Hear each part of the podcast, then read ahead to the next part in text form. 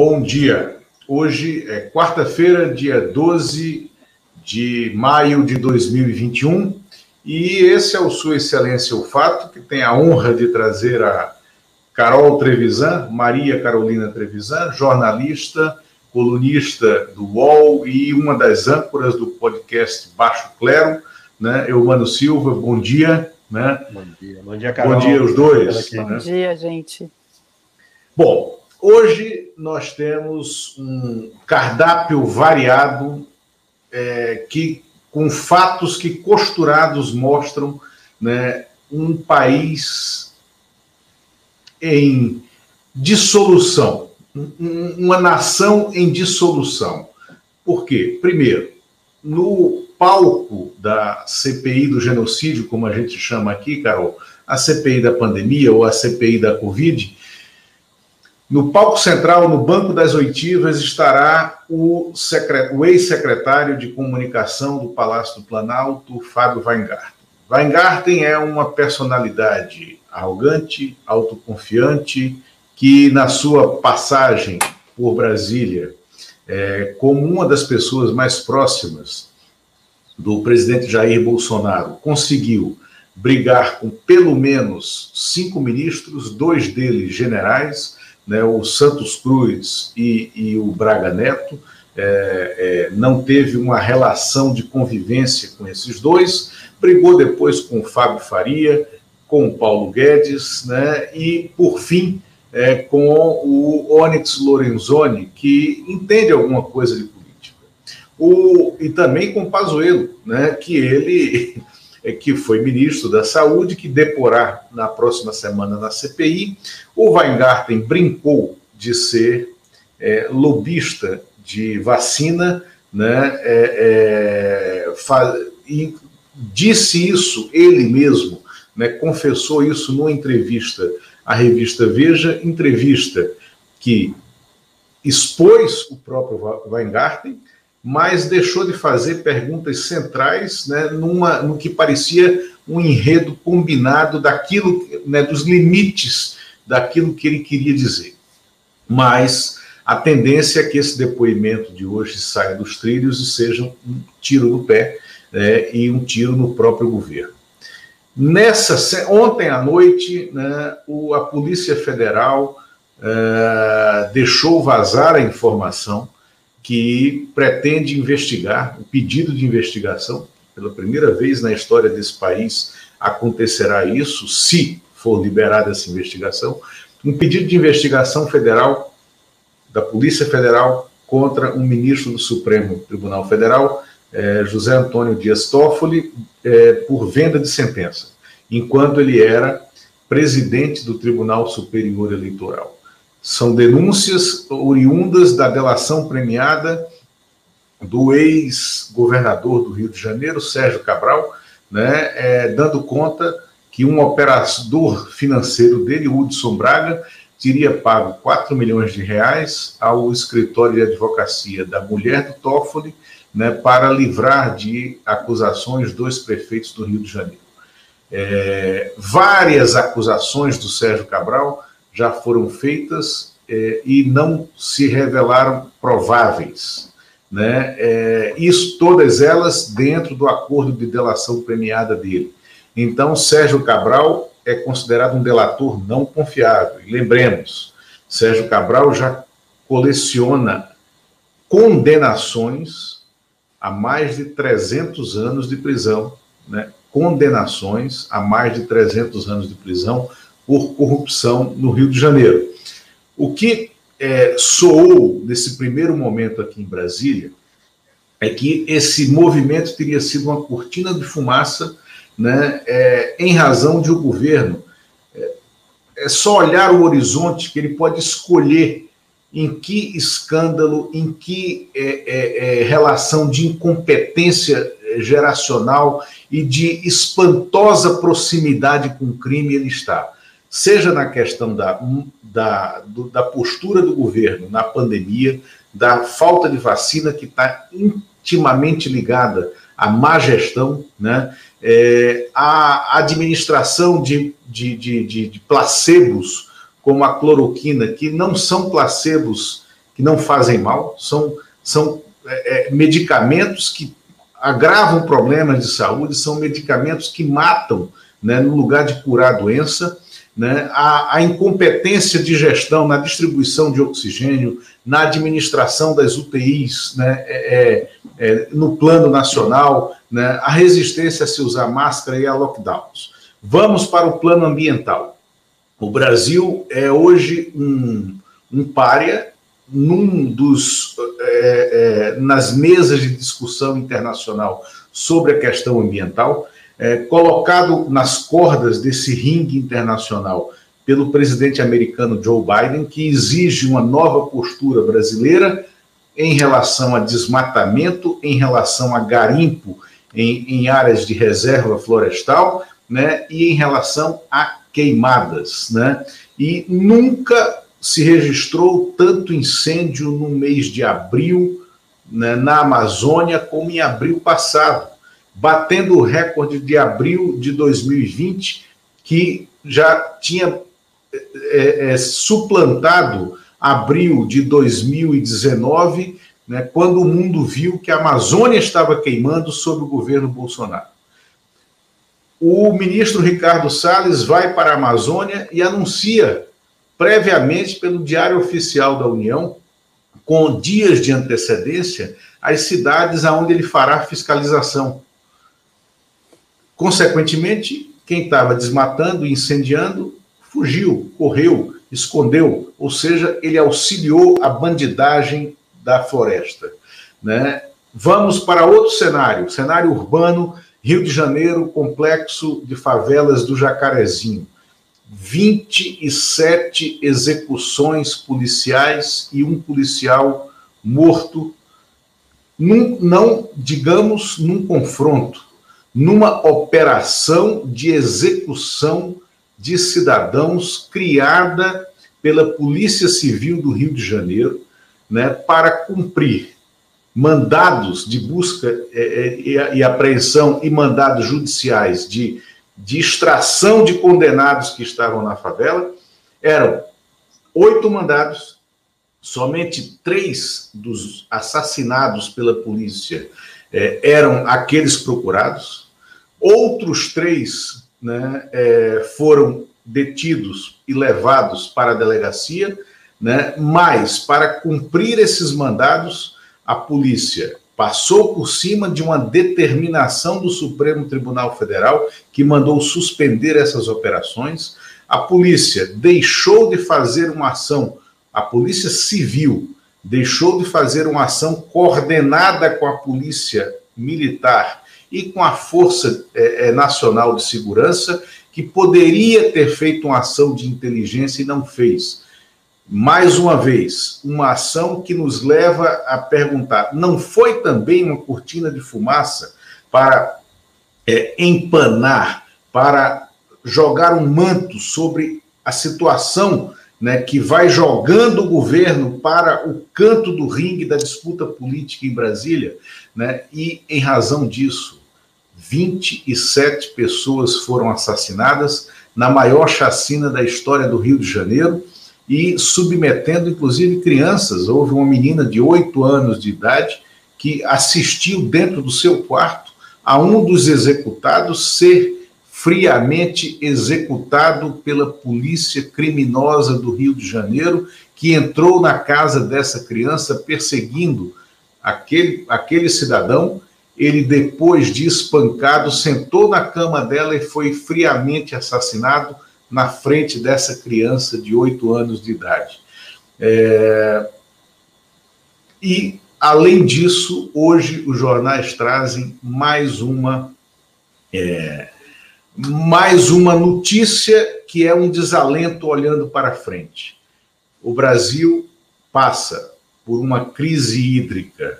É, previsível, mas é a maior da sua história, uma seca que nos leva a uma ausência de, de, de, de água nos reservatórios para geração de energia, nós vamos ser obrigados a ligar todas as termoelétricas do país e todo o sistema elétrico.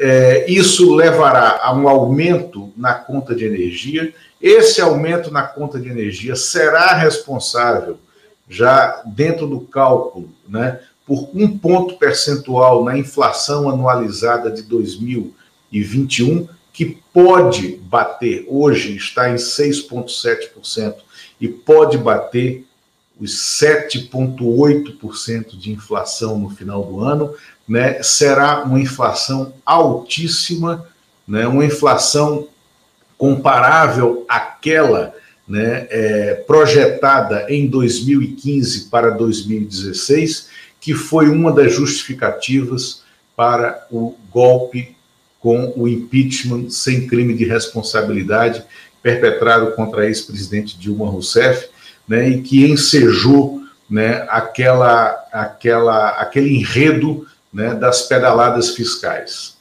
Carol, eu te pergunto, você é âncora do podcast Baixo Clero, né, olhando esse, esse horizonte, eu né, e seguramente o Eumano, que estamos na lida né, há mais tempo que você, eu nunca vi uma situação de desorganização tão grande desorganização política, desorganização administrativa e desorganização mesmo da oposição.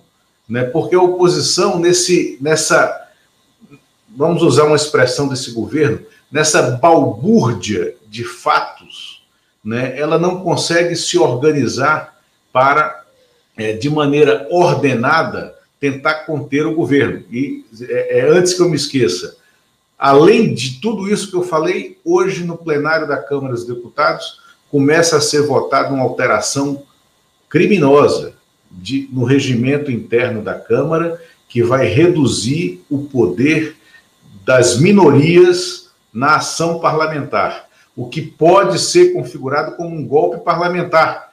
Isso, não citei aqui o escândalo do Bolsolão, né, que é o, o novo escândalo orçamentário que pode ensejar uma nova CPI. Carol, o país está em dissolução? Bom dia. Bom dia, Lula. Bom dia, Eumano. É um super prazer estar aqui com vocês, né? Como você mesmo disse, Lula, é, vocês estão há muito mais tempo que eu aí na lida. E eu, quando eu comecei, eu comecei com vocês, né? Ah, no século passado, em 1997, aí em 2000 a gente se cruzou nas redações das revistas semanais.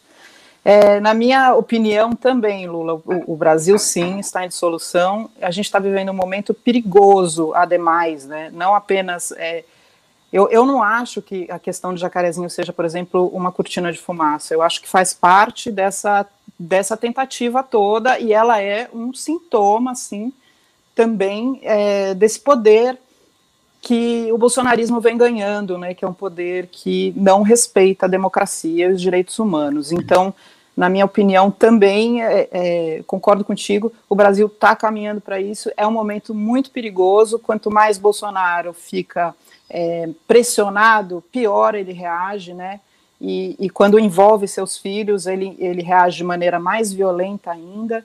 Eu acho, na, na, minha opinião também, tem gente que acha, ah, ele é burro, ele vai fazendo as coisas de maneira tosca, né? O governo vai fazendo é, vai se mexendo, assim como se fosse meio que na, na inércia da, dos problemas e o problema vai se agravando. Na minha opinião, não. Existe estratégia, sim, é uma estratégia bem organizada, né? O tratoraço acho que mostra isso.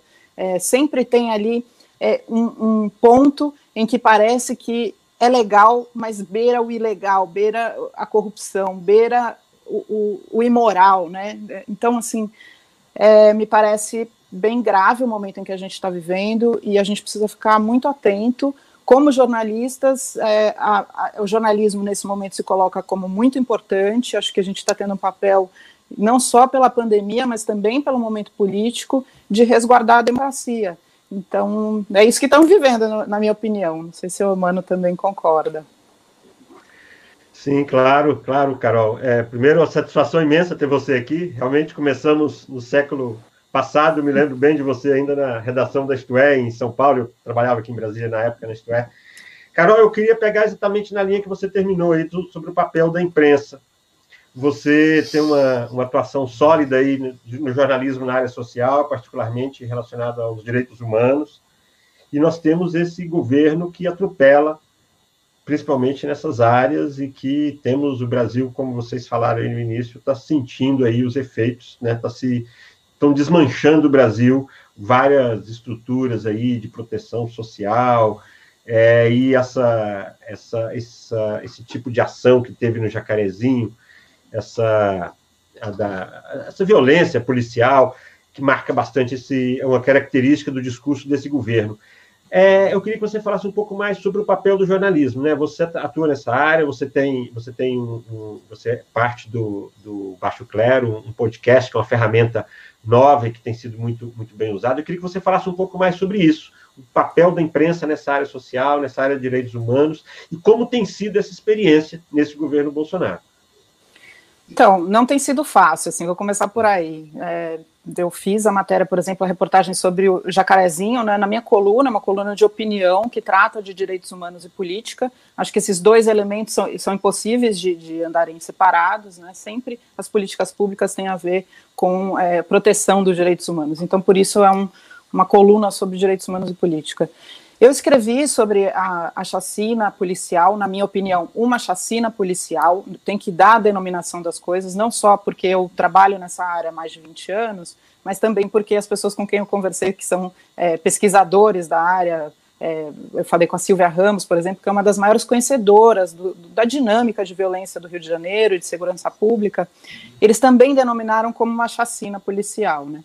Quando eu publiquei a reportagem, eu passei a receber ameaças, e, muito, e algumas dessas ameaças eram de policiais, né? Quer dizer, inbox, né? É, mensagem direta para mim.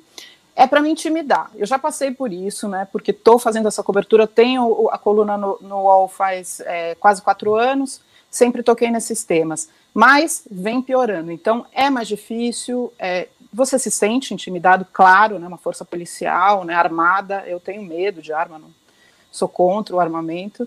É, então, tem esse, digamos, essa complexidade. Por outro lado, eu me sinto no dever, no papel de mostrar as coisas como elas são também. Né? Eu acho que a gente, como jornalistas, tem que fazer essa autocrítica em relação ao que a gente, a, a maneira como a gente foi cobrindo é, tanto o governo como é, é, as violações de direitos humanos até 2018 que a gente não estava denominando as forças de extrema direita, é, ultraconservadoras e quase fascistas com os nomes que deveria que a gente deveria ter utilizado, né? A gente muitas vezes falou não, isso é dar palco para maluco. É, mas os malucos estão aí e eles estão aí falando para alguém. E tem esses 30% que a gente vê, né, de aprovação nas pesquisas. O Atlas Político mostrou isso, que 30% das pessoas consideram o governo Bolsonaro ótimo e bom. É, o Ideia Big Data mostra também que não cai a desaprovação dele muito abaixo de 20%. Então, tem um público, e é um público forte, importante, que está dividindo é, é, essa, a, a, disputa política de maneira muito forte, que a gente tem que conversar com esse público. Então, eu acho que, apesar de que a gente precisa usar as palavras com uma maneira mais precisa, isso é básico do jornalismo, né?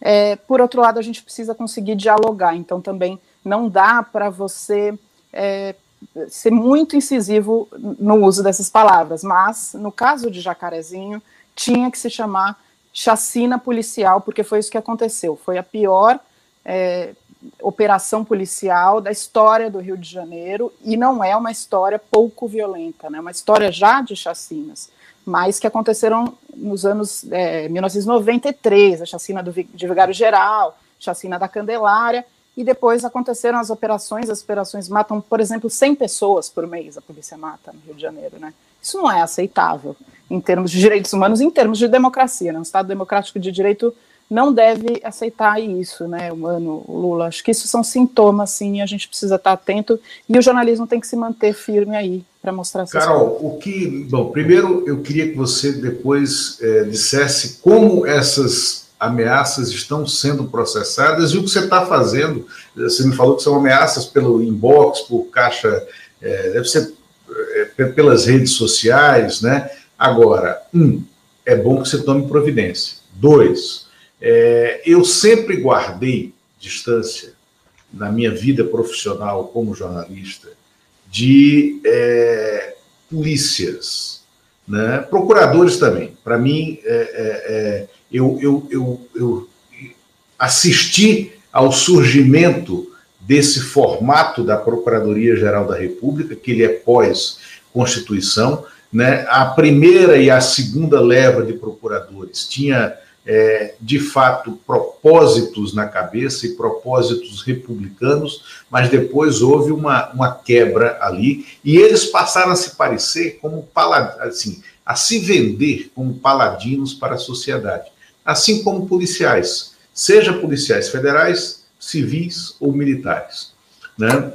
E eu nunca gostei desse pessoal. Então, eu nunca recebi, apesar das reportagens que fiz, apesar é, de algumas coisas complicadas e tensas de cobertura em que eu entrei, eu nunca recebi ameaça direta. E eu queria, é, de fato, é, é e acho que isso é um risco, né? é um risco pessoal para você e é um risco para a liberdade de imprensa, não à toa o Brasil está na zona vermelha né, de países é, é, onde a imprensa é ameaçada no mundo.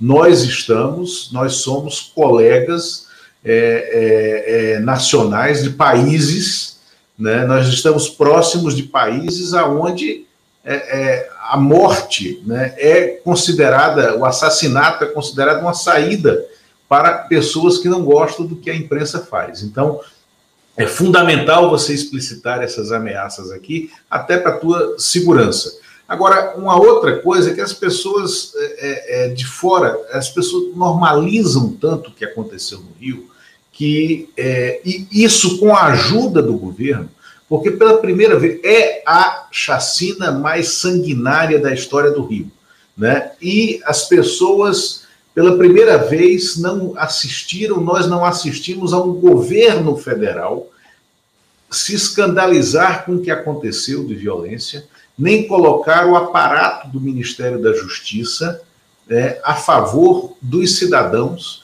nem a que tivesse uma postura de é, é, liderança do Procurador-Geral da República ante o aparato da Procuradoria-Geral da República para apurar os fatos. Ao contrário, está surgindo de dentro da Procuradoria essa força para fazer apurar o que aconteceu ali. E o que aconteceu no Rio de Janeiro, no Jacarezinho, foi a, a, a, a sedimentação de que nós temos pena de morte no país. Por quê? Quem os policiais foram para o complexo de favelas decididos a matar e não a prender as pessoas contra as quais havia mandado judicial. Foram decididas a matar e mataram. Né? E mataram em torno de que, se havia mandado, era para se cumprir e para se cumprir o devido processo legal e o devido rito.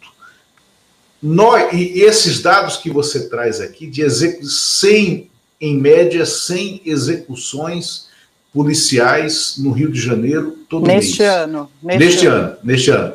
Nós temos uma pena, nós temos pena de morte. Né? O tribunal da pena de morte é um tribunal paralelo, Carol? Sem dúvida nenhuma. Inclusive, essas operações policiais do Rio de Janeiro, elas se constituem assim, né? A polícia entra é, muitas vezes em processo de vingança contra o que eles chamam de traficantes, né? Como se todos os moradores da, da favela fossem suspeitos em potencial.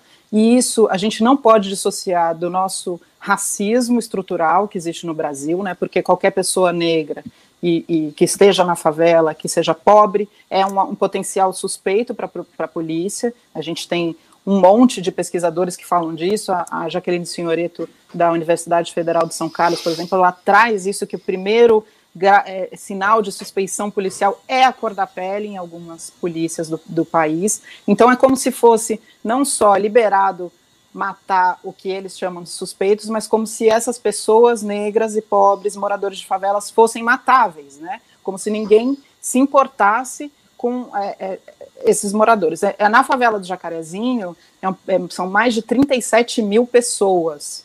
São crianças, são trabalhadores, são mulheres, são assim, é uma minoria os traficantes. E além disso, o fato de você usar uma lógica de guerra às drogas, porque é isso que sustenta essas operações, né? A gente vai lá porque são traficantes e aí eles estão armados e aí a gente mata. Mas é, é, claro que não deu tempo de haver confronto.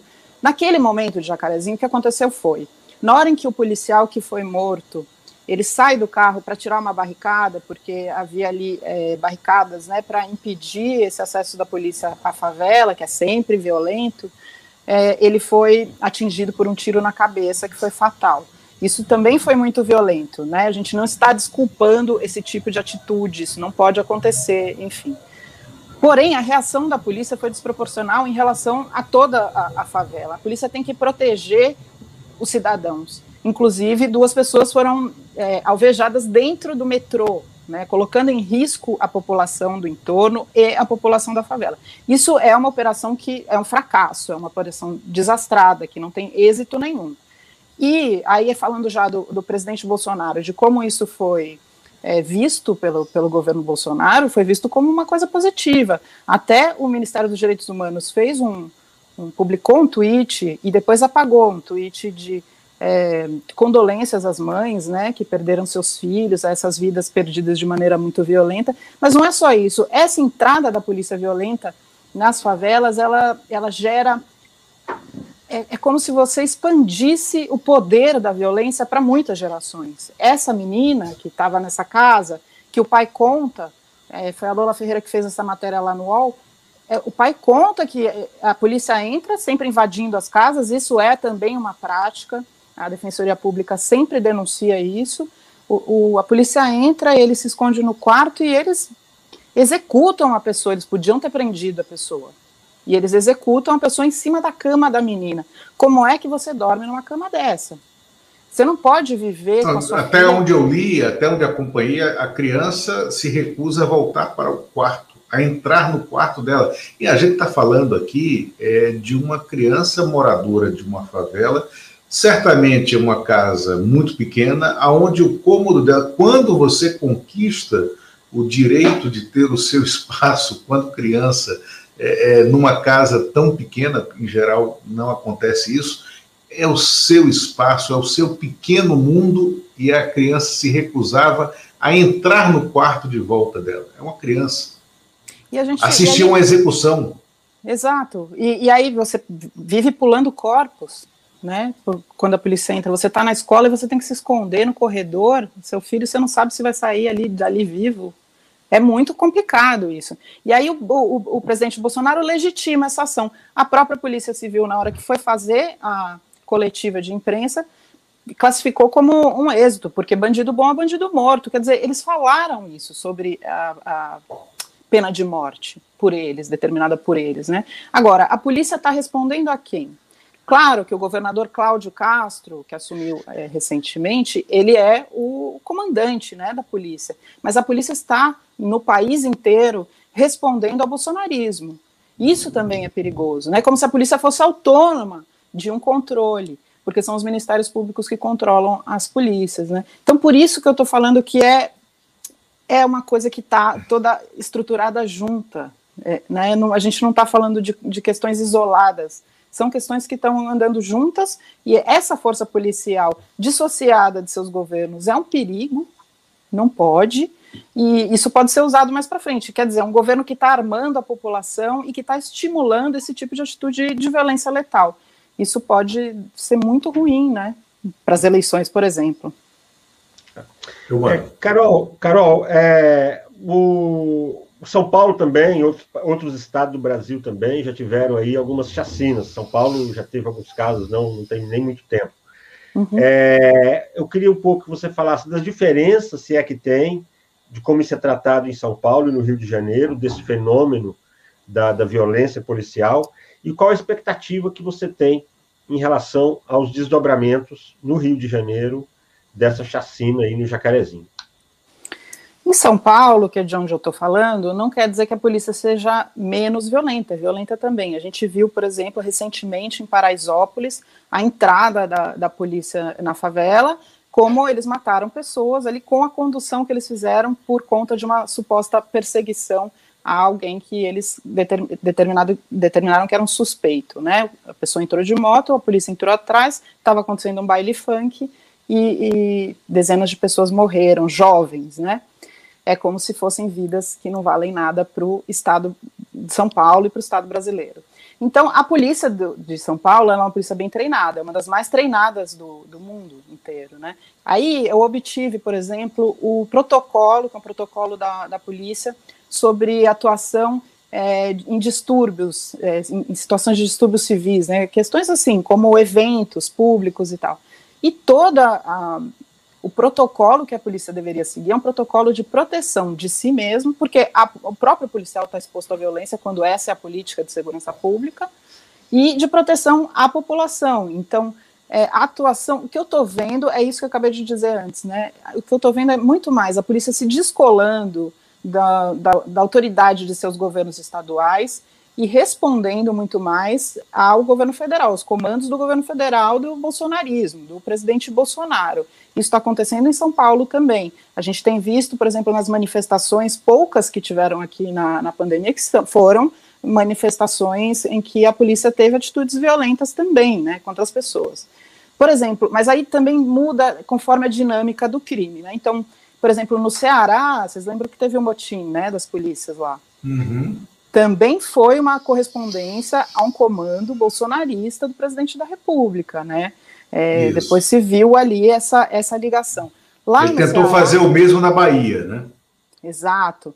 E lá Dois Ceará, governos de oposição a ele. Exatamente. No Ceará tem uma outra dinâmica de facções é, do tráfico que o homicídio diminuiu lá por conta dessa dinâmica, desse acordo. Eles falaram assim: se a gente continuar fazendo uma guerra de matança, a gente vai se matar entre si e vamos nos enfraquecer. Vamos tentar outra estratégia, né? Por isso diminuiu. Agora já voltou a aumentar, né? Já reverteu a curva de homicídios no Ceará e a violência está muito maior. Então é esse é, milicianismo que está tomando as polícias, que é algo que a gente tem que observar de maneira muito, muito contundente e forte. Carol, é, eu, é, desde final do ano passado, e a gente já tratou disso aqui, né, é, nós falamos da existência evidente de uma tentativa do Bolsonaro de conectar-se diretamente com as polícias militares e com algumas polícias civis para ter a sua milícia. Não, isso aconteceu no momento em que um coronel da PM trabalhou no gabinete do Bolsonaro na Câmara dos Deputados, o Jorge Oliveira, era é, é, secretário é, dentro do Palácio do Planalto, né, e secretário de governo. Depois o Jorge Oliveira foi transferido, né, quase vira candidato no lugar do Cássio Nunes é, a uma vaga no Supremo Tribunal Federal, né, é, mas ele, o Bolsonaro é, teve a informação que ele não seria aprovado no Senado, porque havia uma resistência muito grande é, dos próprios ministros do Supremo e do STJ à aprovação dele, e ele foi mandado para o TCU. Assumiu a cadeira que era do José Múcio, né, no TCU. É, mas ele está lá.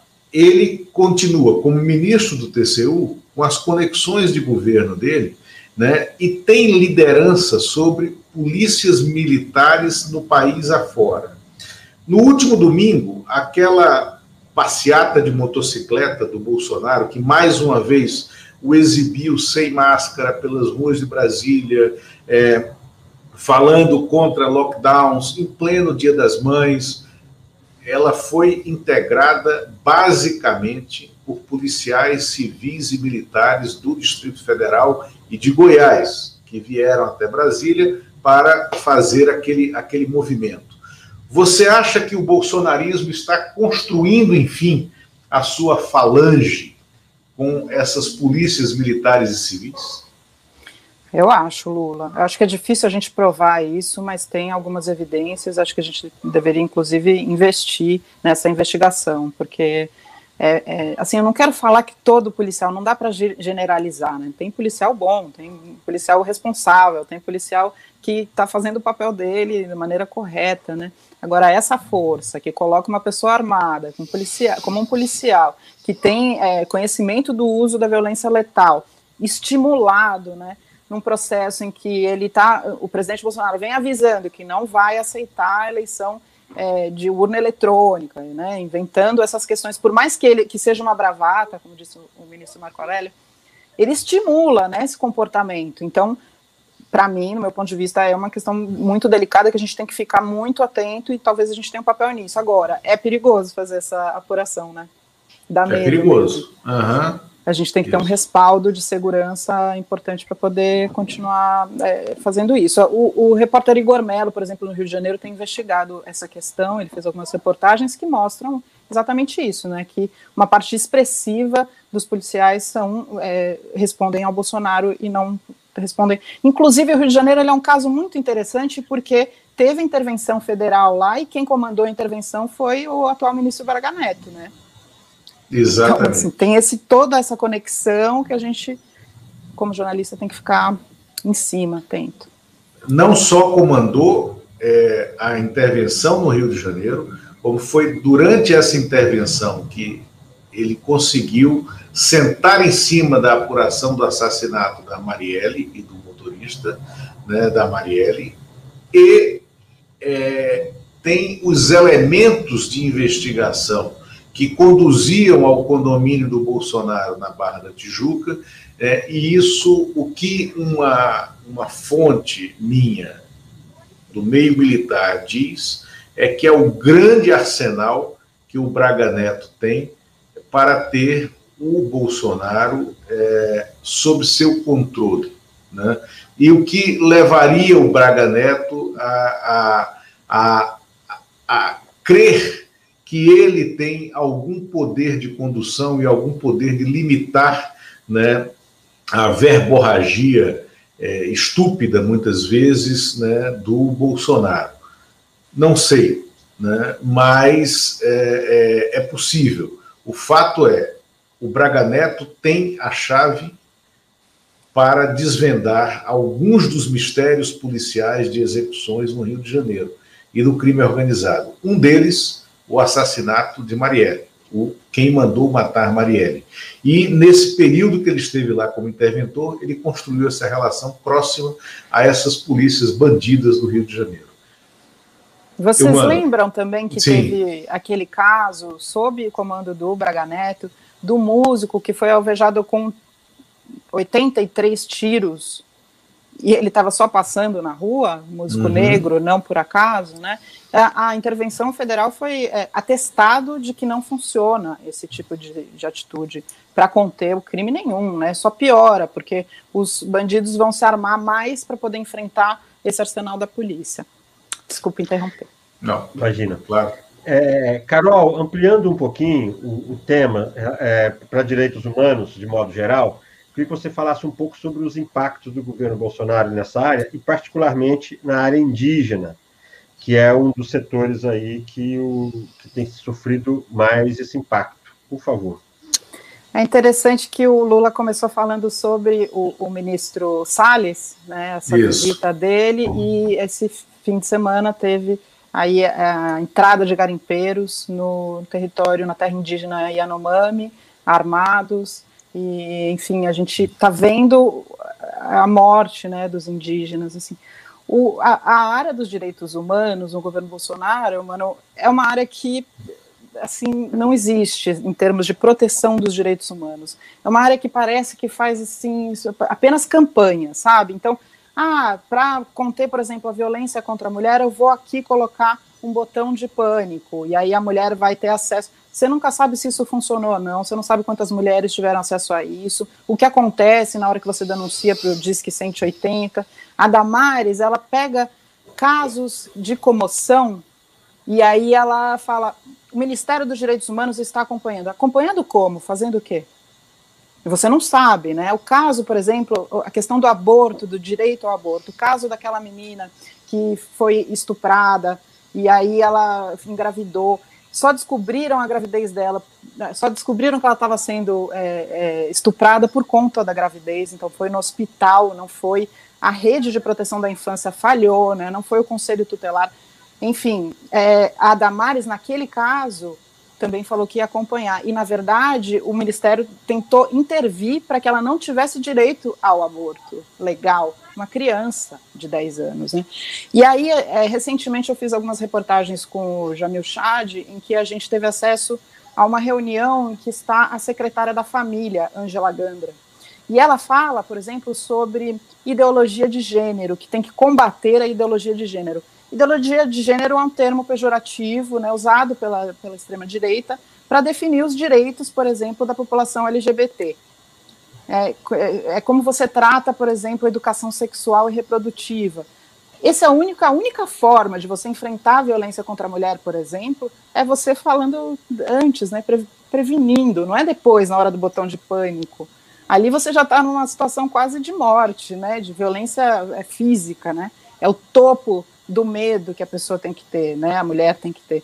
Então, aí a, a Angela Gandra fala sobre isso, a gente teve acesso a essa reunião, publicou, publicou o que ela disse, a gente pediu é, é, entrevista para ela, raramente, nunca me deram entrevista, eu peço né, com bastante frequência, nunca me deram entrevista, e aí ela se desculpa publicamente, mas faz aquela desculpa do desculpa quem se sentiu ofendido, né? É desculpa pelo que eu fiz, eu vou mudar de atitude, eu vou ter é, o, a ideologia de gênero não é assim e tal. Então, na área dos direitos humanos é uma negligência atrás de negligência. Isso, assim, serve só para passar um pano ali. Inclusive, no caso do Jacarezinho, eles é, é, apagaram um post em que eles estavam sendo solidários, né? Até parecia um Ministério de Direitos Humanos mesmo. Perfeito. Carol, né, é, é, Vamos criar aqui um, um, canal de diálogo né, com essa área de direitos humanos para denúncia de fatos como esse que a gente vem assistindo. Eu acho que eh, esses canais, do eu chamo de. É a nova mídia, é a maneira como a gente está conseguindo chegar à sociedade para dar notícia, para fazer análise, para juntar pontas de processos através das suas colunas no UOL, através dos, do podcast que você integra, né, o Baixo Clero, dos nossos programas aqui, né, da TV Democracia também, da TV 247, da, do Fórum, né, do Diário do Centro do Mundo, do, dos diversos canais né, que têm se constituído, né, os jornalistas, a plataforma Jornalistas pela Democracia, esses fóruns, eu acho que a gente tem que conectá-los para transformar em canais de denúncia, de análise e de alerta à sociedade em relação a isso. Né? Agora, eu queria te ouvir um pouco também sobre o processo político que está se dando em Brasília, né? essa CPI que já está em curso, a CPI da pandemia, né? a CPI do, do, do, do coronavírus, que vai ouvir hoje o Fábio Weingarten, que pode se tornar, pode se converter num personagem explosivo né, para a cena política e a possibilidade de se criar uma nova comissão parlamentar de inquérito, que eu imagino que vai ser mista, para apurar os desmandos no orçamento da União. Orçamento que sempre é garimpado pelo baixo clero que aliás dá nome ao teu podcast, pelo baixo clero do Congresso. Né? Você acha que o governo é, está desorganizado politicamente?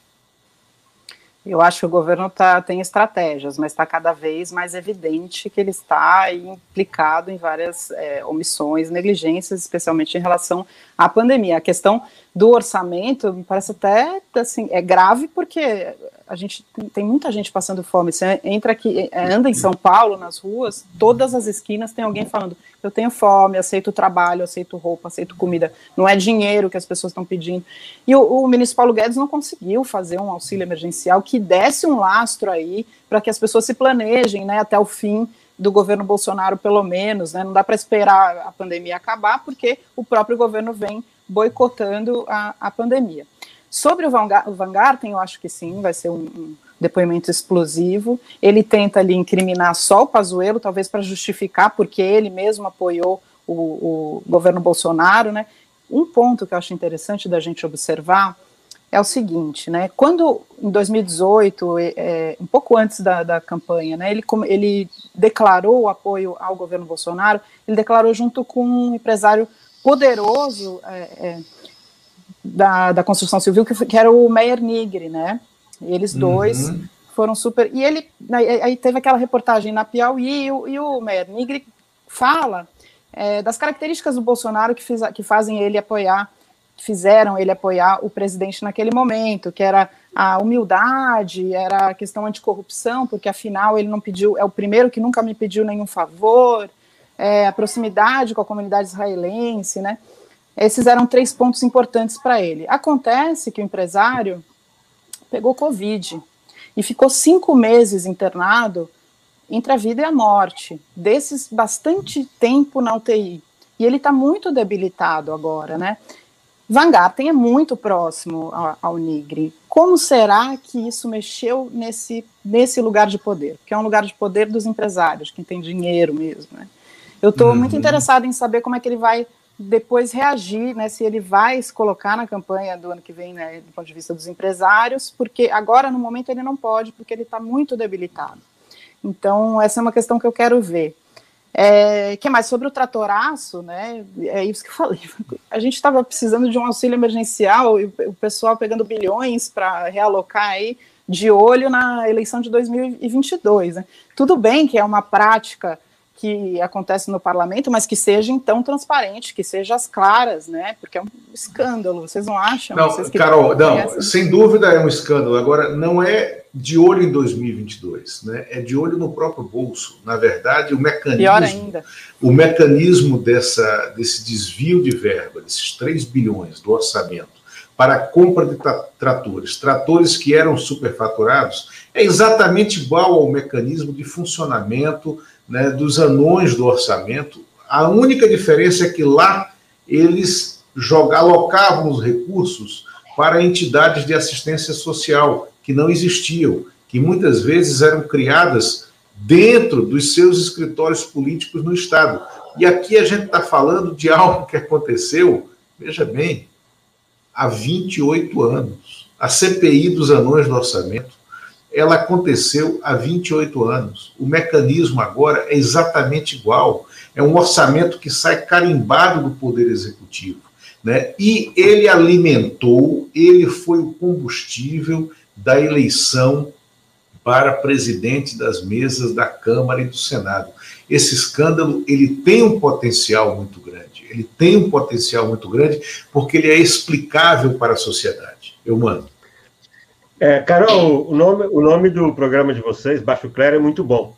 Eu queria uma avaliação sua do atual Baixo Clero no Congresso, até em função desse tratoraço, da movimentação. Nós estamos falando, utilizando aqui o termo Baixo Clero, para a grande maioria dos parlamentares que não tem poder de decisão na cúpula da, da, do parlamento. Você podia falar um pouco como está o Baixo Clero hoje? Está igualzinho? Está se movimentando? Qual é a situação? Eu acho que a CPI é interessante a, a, CPI como um processo de que você vê como é que se posicionam os senadores, né, de cada partido e, os, e o bloco do Centrão é um bloco muito poderoso. É ele quem, que vai, quem vai definir se vai ter impeachment ou não vai ter impeachment. Né? O próprio Arthur Lira, essa ligação que ele tem e a maneira como o tratoraço se, se impôs aí para elegê-lo, né, me parece ainda muito forte, humano, mas acho que vocês podem falar com muito mais propriedade sobre isso, porque vocês conhecem ao longo do tempo. Agora, eu tenho uma pergunta para vocês que eu queria saber. Vocês acham que, do ponto de vista, por exemplo, da história mesmo, que a gente viu em outras CPIs, que a gente viu em outros governos e outros é, impeachments, vocês acham que o fato de ocorrerem vários escândalos podem ser um, um, aglutinados, podem ser uma força que mova no sentido de que é impossível reverter um, um, processo de afastamento do presidente, não sei se pelo impeachment ou por, por outro é, mecanismo. O que, que vocês acham? Eu mando. Olha, Carol, eu temo que muitos escândalos ao mesmo tempo criem essas cortinas de fumaça. Hum. É, tem que tomar muito cuidado, acho que tem que ter muito foco no que, que, no que é essencial. Essa questão do orçamento é gravíssima, mas ela não é exatamente uma novidade, ela é novidade na execução mas a distribuição de 3 bilhões para o Bolsonaro fazer a base que elegeu o Arthur Lira e o Rodrigo Pacheco, isso é do final de janeiro. Essa notícia foi dada até pelo próprio Estadão. Então, a compra do Congresso, vamos chamar assim, essa não é uma novidade e ela foi deixada de lado nesses últimos dois meses. Ela volta agora, porque, primeiro, teve aqui no, no Sua Excelência o fato, a denúncia aqui do, do senador Renan Calheiros, de que essa, de que havia nesse orçamento é, é uma lambança, casos muito graves e que deveriam ser investigados. E que depois disso também aconteceu. Aí vem essa nova reportagem do Estadão, na verdade é uma série, e aí eles tratam, mostrando que está tendo superfaturamento na ponta, mostrando o privilégio das bases do governo. Então aí acho que dá um passo a mais. Agora, eu acho que o foco mesmo hoje é CPI. Eu acho que temos que tomar cuidado, porque, evidentemente, o Bolsonaro conta com o tratoraço que ele praticou para se proteger na CPI, para se proteger nos plenários, para se proteger de qualquer uhum. tipo de, de afastamento. Agora, há muito escândalo ao mesmo tempo, eu tenho medo, até porque os escândalos, 90% dos escândalos, depois de algum tempo, eles murcham, eles acabam engavetados, passa aquela onda. Então, eu acho que o nosso foco, apesar de toda a importância, temos, acho que é importante que outros, outros jornais, outros veículos estão é, é, aprimorando a apuração desse caso do tratoraço, estão avançando, estão indo para os casos mais específicos, isso é muito importante. Com certeza, temos grandes escândalos ali, Agora, corre-se o risco desses escândalos ficarem nos parlamentares, que é quem está usando aquele dinheiro e quem está praticando aquela. Aquele, quem está usufruindo, supostamente, da, do superfaturamento, no caso que eu estou falando específico dos tratores. Então, acho assim, acho muito importante tudo isso ser apurado. Agora, acho que o fato mais importante do país, até porque esse é uma novidade em termos, eu acho que o fato importante está na CPI, está no depoimento do, do, de ontem do presidente da Anvisa, está no depoimento de hoje, que eu acho que é onde tende a apontar para o governo federal. Porque o Congresso, pelo que sabemos do Congresso, eles vão diluir esse escândalo, mais da metade usufruiu disso aí. Então, eu não sou. Eu, eu acho que a gente tem que olhar com cuidado e ver quais são as prioridades. Você, Bom, então, Deixa eu te responder, porque é o seguinte: como diz uma. Dizia um, um personagem né, das redações de Brasília, né, das antigas, né, o, o diabo é diabo não porque é ruim, mas porque é velho. Né? E nós dois aqui somos, somos velhos já nessa, nessa cena de Brasília. Não à toa, as coisas, é, como o mano falou, já saiu em janeiro isso, já saiu depois aquilo, e de repente as coisas, os fatos se catalisam. As notícias catalisam e podem ter força ou não de derrubar governos. Lá atrás, em 92, né, quando a Veja publicou as primeiras reportagens, antes mesmo da entrevista do PC Farias, mas dando conta da corrupção e do dinheiro do PC Farias no exterior, o Bob Fernandes, jornalista, amigo nosso, acho que seu também. Meu amigo, um querido. Personagem espetacular, o Bob, eu estava na Veja, o Bob estava na Isto É, e o Bob, depois que eu fiz a entrevista com o Pedro Collor, dizia: pô, mas é, eu, a Isto É, que fez a primeira reportagem dizendo que o PC era ladrão, disse, fez no momento em que o governo Collor era forte, mas governos enfraquecem. O Bolsonaro, o Bolsonaro de dia 12 de maio de 2021 é completamente diferente do Bolsonaro de maio de 2020, já sobre a pandemia. Primeiro, ficou claro para as pessoas que o Bolsonaro é frouxo. Aquilo que a gente, né, humano, fala sempre aqui. O Bolsonaro é frouxo, é medroso. O Bolsonaro recua. O método dele de falar, de parecer que tem o, o exército dele, que não tem, né? Na verdade, é, o, o, o que está instalado em Brasília é um governo militar, militarizado sim, né? É, mas militar porque os militares quiseram levar a eleição do Bolsonaro. O Bolsonaro é, é, teme né, a pecha de anticorrupção né, que ele conseguiu fabricar para ele, apesar de ele e seus filhos terem produzido e protagonizarem a pior das corrupções, né? Porque é a mais básica, é a rachadinha, é a corrupção de gabinete, é a corrupção que fere o direito de trabalho das pessoas, né? É, é, ele, ele é corrupto e agora ele está surgindo como corrupto. E o que essa, essa série de denúncias faz é catalisar um momento político em que ele está muito fraco. E, na verdade, o que eu acho? Eu acho que terá consequências sim, porque o Bolsonaro não chegou ao poder à toa. O Bolsonaro chegou ao poder dentro de um processo político em que as pessoas queriam é, é, é, tirar o PT por recalque, é, por oposição, é, por, pelo que fosse. Fizeram a transição no período do Temer, que se revelou um desastre um desastre administrativo, um desastre político. O Temer foi escada para esse momento.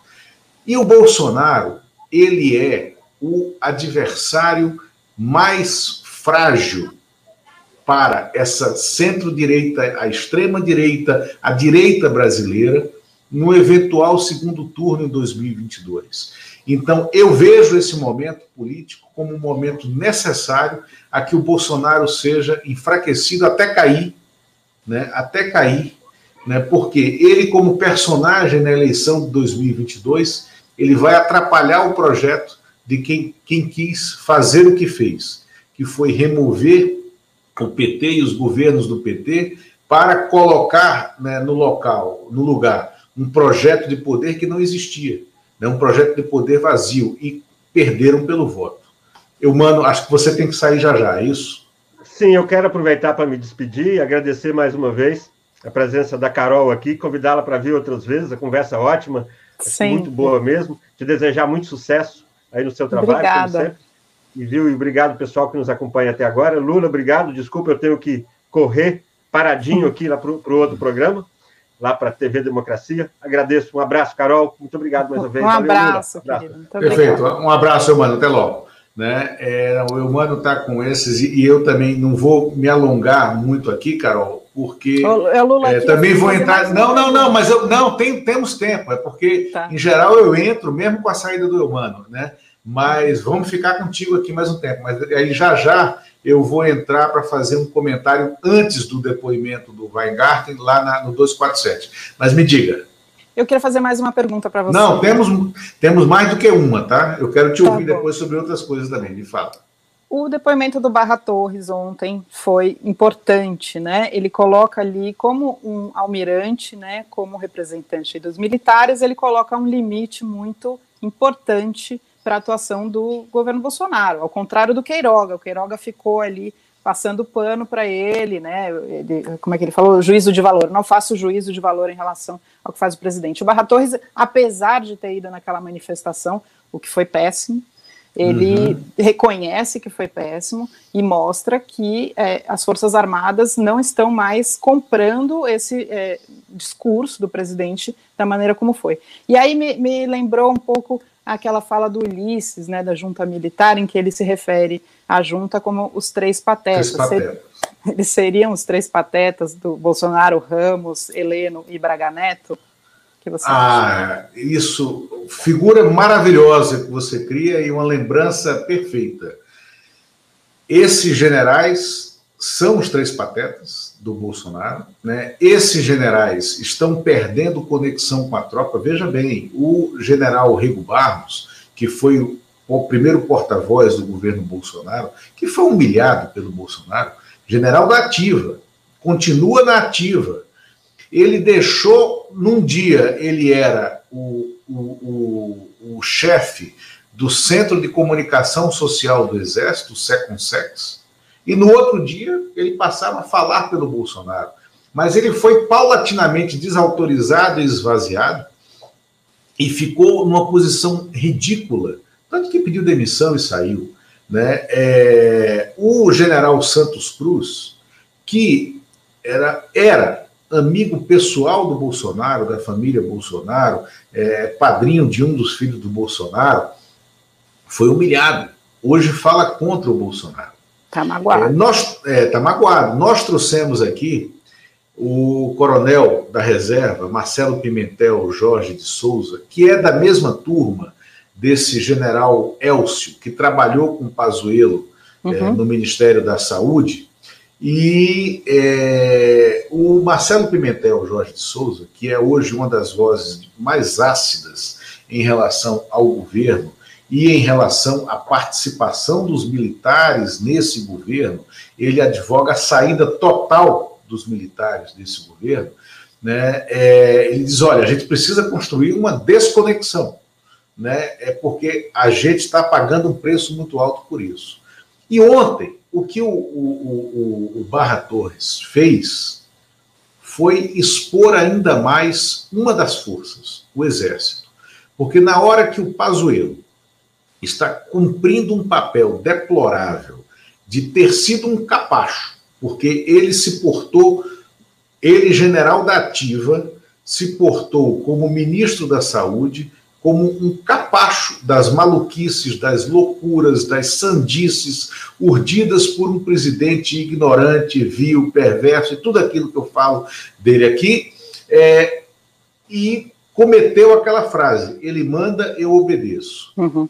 Fez uma gestão desastrosa no Ministério da Saúde, que tangencia que pode ter acontecido lobby, que pode ter acontecido benefício privado, que pode ter acontecido advocacia administrativa, aonde pode ter acontecido peculato, mas em cuja gestão aconteceu uma tragédia, uma tragédia brasileira né, sintetizada em Manaus, com as mortes de Manaus. E ele agora teme falar sobre isso, teme sair preso da CPI, teme o indiciamento da CPI. Não compareceu.